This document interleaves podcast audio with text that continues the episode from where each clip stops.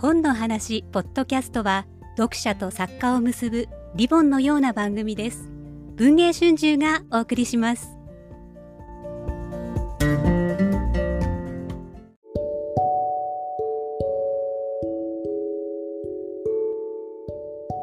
文藝春秋翻訳出版部がお送りする翻訳の部屋。えっ、と、こちらではいつも文春の翻訳書について担当編集者にいろいろとお話を伺っていく、えー、ポッドキャスト。なんですけど、えー、今回は、えー、翻訳出版部の絹川さんをお招きしております。よろしくお願いします。よろしくお願いします。で、まあ通常これ、あの、新刊書を紹介するわけなんですけど、今回は新刊ではなくてですね、2022年の12月に出た、えー、AI2041、人工知能は変える20年後の未来。はい。っていう、これは、あの、なんて言うんでしょう。未来予測本プラス SF みたいな感じの作品って言えばいいですかね。はい。あの、カイフリーさんという、彼は、えっ、と、いわゆる研究者って言ってしまっていいの？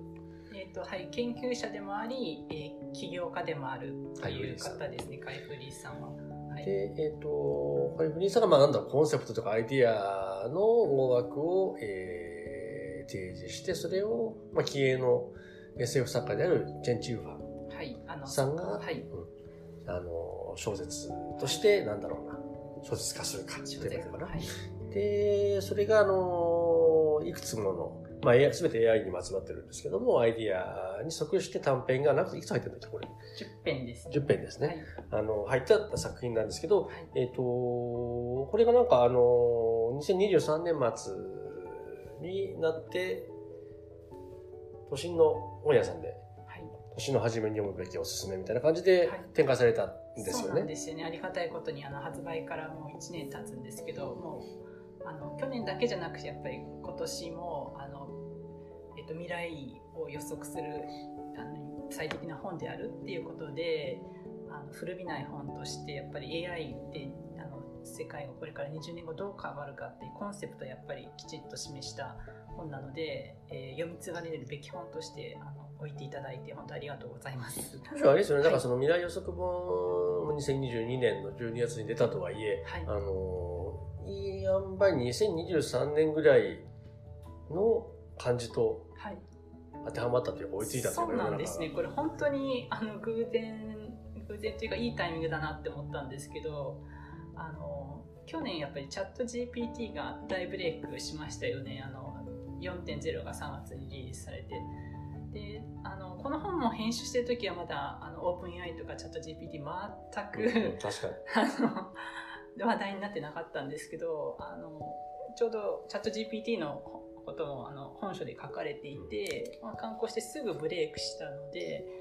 えーまさにチャット GPT 後の世界どうなるかっていうのを描いた一冊として、えー、と日経新聞であの SF 作家の藤太陽さんが、はいはいはい。このこの本のことチャット GPT の予言を的中させたって全人類必読の書みたいな感じであのうん。プッシュしていただいたりとかして。でここに書かれてる本あのテクノロジーってやっぱこれから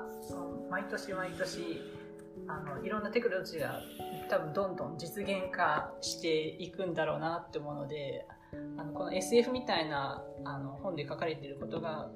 実際どんなタイミングでどんな風にこう現実化していくのかっていうのをちょっと見る楽しみっていうのもあると思うんですよね。はい、その、えっ、と、要は言ってみれば、この作中で描かれたことが現実化していくところを、まはい、あ、見るとか確認するというか。確認するさこの本で先取りしてって感じですね。あの1年先取りなのか3年先取りなのか、うんうんうんまあ、10年先取りなのかわかんないんですけど。はい、例えばその、まあそのさ、なんだろう、何年先どれかわかんないっていう話を今おっしゃってましたけど、例えば2024年今年はいとなると、例えばどの辺が例えばバチッと当たってきそううです？すそでね。私が思うにこの本、ズバリ2024年はディープフェイク注はい目ですね。生成動画、動画ですね、いわゆるね。そうです。生成 AI が作る動画ですね。これってどうやって、これだと何に当たるんでしたっけ？だから、これはえっと、2020、あえっとえーはい2040しかごめんなさい。えっ、と、二つ目のエピソードに出てくる、あ、仮面の神か。仮面の神あこれいい、小説ですね。はいはい。そうなんですよね。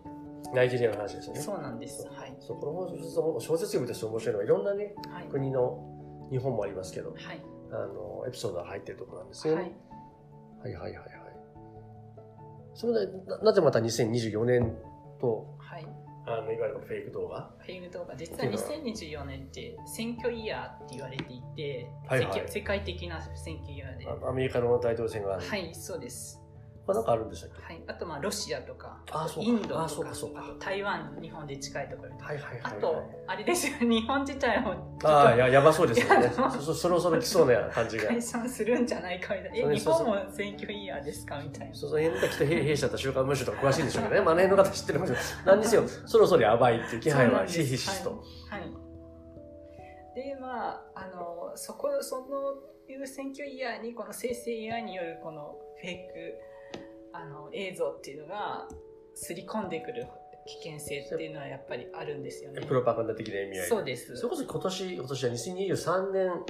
い。もうあの、あれ全然、あなんだろうな。あの、現実と区別はつけつくつかないみたいな感じの、あの、細かい、あの、よくできたものじゃなかったんですけど、岸田さんでしたっけ、はい。あの、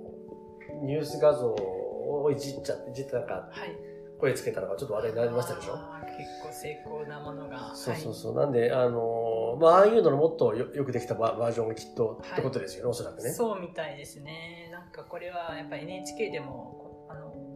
つい先日特集されてたんですけど、うんうんやっぱ世界中でこのフェイクどうあの生成 AI によるフェイク情報っていうのがねやっぱり問題になってるらしくて例えばあの習近平主席が日本語話す日本話す偽動画っていうのが X で100万枚近く閲覧されましたとかやってましたね。えっと、習近平、実は日本日本にべったりみたいな感じのあれではなく？ねあとはすみません。ちょっと私、その NHK が自体見てないんですけれども、えはい。とかあとまあこれもフェイク動画で福島第一原発の処理水関連でなんか海岸放出されて巨大化された海の生物うんの画像っていうのが例えばフェイク画像作られて拡散されましたっていうのをちょっと NHK でニュースでやっぱりやってましたね。なんか昔からそれこそネット上って、ねいわゆるネネタ画像とかね、はいまあ、ありましたけど、はいそれがもっと精緻なものになり、かつはい悪意を持って、はいあの、世論操作とかに使われるっていう。そうなんですよね要注意ですよね。それこそね、だから前回の、えー選挙イヤーとか大統領、アメリカ大統領選なんかでも、大学それこそあそこからあって、フェイクニュースって言われ始めたんです。そうですよね。ポストトゥルースとか、あの辺すよね全部そうですもんね。そうですね。それは本当になんか当時のツイッターによる、まあ、ちょっとテキストベースが主にあのちょっとうんあのフェイクニュースがツイートで拡散されたってなってるんで、それがまあ今度あの生成 AI による動画になるのではないかって言われてますね。なるほど、なるほど、なるほど。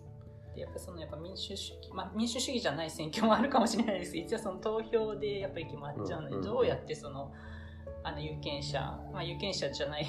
のか中東人じゃなくて決まる国もあると思うんですけどあのを動かすかっていうや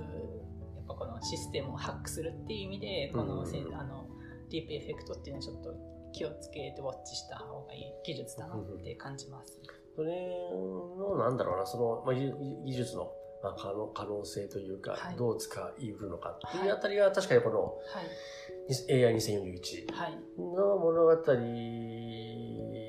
でもこっちはもうちょっと希望なる感じでしたっけそうなんですね。よね。はい。なんかこの AI2041 に全編に共通することなんですけれども、やっぱりその、と AI っていうのはやっぱ人類が手にした、まあ、ものすごいテクノロジーではあるんですけれども、まあ、それをあのどうやって使っていくかっていうのはやっぱり我々がきちんと考えて決めていかなきゃいけません。で、まあ、それをまあ、人類の社会を良くしたり人々が幸せになるためにやっぱり使っていきましょうっていう、あの提案っていうのがやっぱ基本的にあの全編貫いていてでなのでこの、S ね、SF 小説もあのこう希望が持てる感じの,み、あの描き方をしていてやっぱそういう希望のあるストーリーを提示することによって、まあ、読む人とか我々をそっちに目を向けて未来をそっちの方に作っていきたいっていうやっぱあのいい意思をあの本この本から感じられて、まあ、それも私のこの本が大好きな理由で、うん。ぜひ日本で出版したいなって思った理由の一つなんですね。でやっぱそのツールってやっぱ使い方によって本当に危険な方に触れちゃうんですけどいいいいように使えれば本当にあの人類的な課題を解決の一助になったりとかをすると思うので、あのねなんかぜひちょっとこの本を読んで方があの、まあ、AI を怖がりあのきあの危ないさも知りつついいようにこう活用していただけると嬉しいなって感じます。そうそうあの多分この本をまた新たにね、その展開してくださった書店さんは、ね、1月いっぱいぐらい置いてくださっはい、くだですよねさるそうです。はい。た。なんで、あの、基本的にやっぱ年末年始って、なんて言うんでしょう、いわゆる未来予測本とか未来予測のの需要というか、はい。がこう盛り上がる時期ではあるんであすよ、ね。盛り上がる時期ですね。なんでその、だから2024年かね、あと2024年っていう、あの文字列自体がだいぶもう我々には SF 感のあるはい。あの文字列なんですけど、2024年にはい。年明けに初頭に、はい。あの、改めて読むのにはいふさわしい本。そうでもあるわけですよねいわばはい、そうですね。なんかこのチャット GPT 関連もこの本の中ではなんか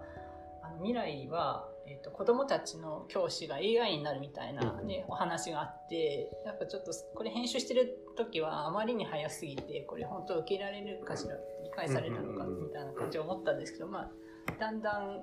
そういうあの世界もありかなっていうような現実味が、ね、この1年でぐっとすごいあ進んだかと思うのでちょっと今我々本当すごい時代に生きてるなって、はい、そうやっぱりその実感としても2023年、えー、だこの本作ってたのは2022年ですもんね。はい。だからその、はい翻訳書を。はい、で、2023年になって、それこそなんだろうな、ちょっとめんどくさい検索がちょっとチャット GPI に聞くと早早いんじゃないかなみたいになってるじゃないですか。なってますね。あの単純な検索だったら検索でやるんですけど、はい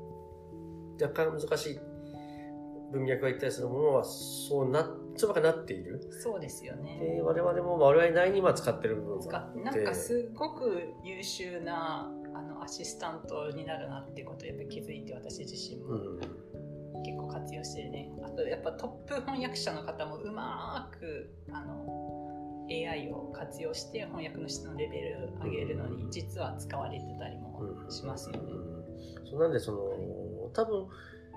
この AI2041 っていう本自体を読む解像度も多分この1年で我々も上がってる気がするんですよ。まさにそうですね。なのではい、あのそういう意味では読み取れるものも増えたのかなと思うところが、より身近に感じるっていうはい、はい、その知の部分でもなんだろうな、感覚の部分でも多分はい、あのこの本が出た当初よりもひょっとするとはい、よりより深く読めるというか、うん、いうような感じはちょっとしてしたので、はい、あの年明けの一冊にはい。読みいただくといいなって感じですかね。そうですね。まあ、読んでて純粋に楽しいですよね。SF としては。はい。はい。ということで、今回は、えー、改めて、はい。開封リー、チェン・チューファン、著、はい。中原正役、はい AI2041、人工知能が変える20年後の未来をご紹介いたしました。ありがとうございましたあ。りがとうございました。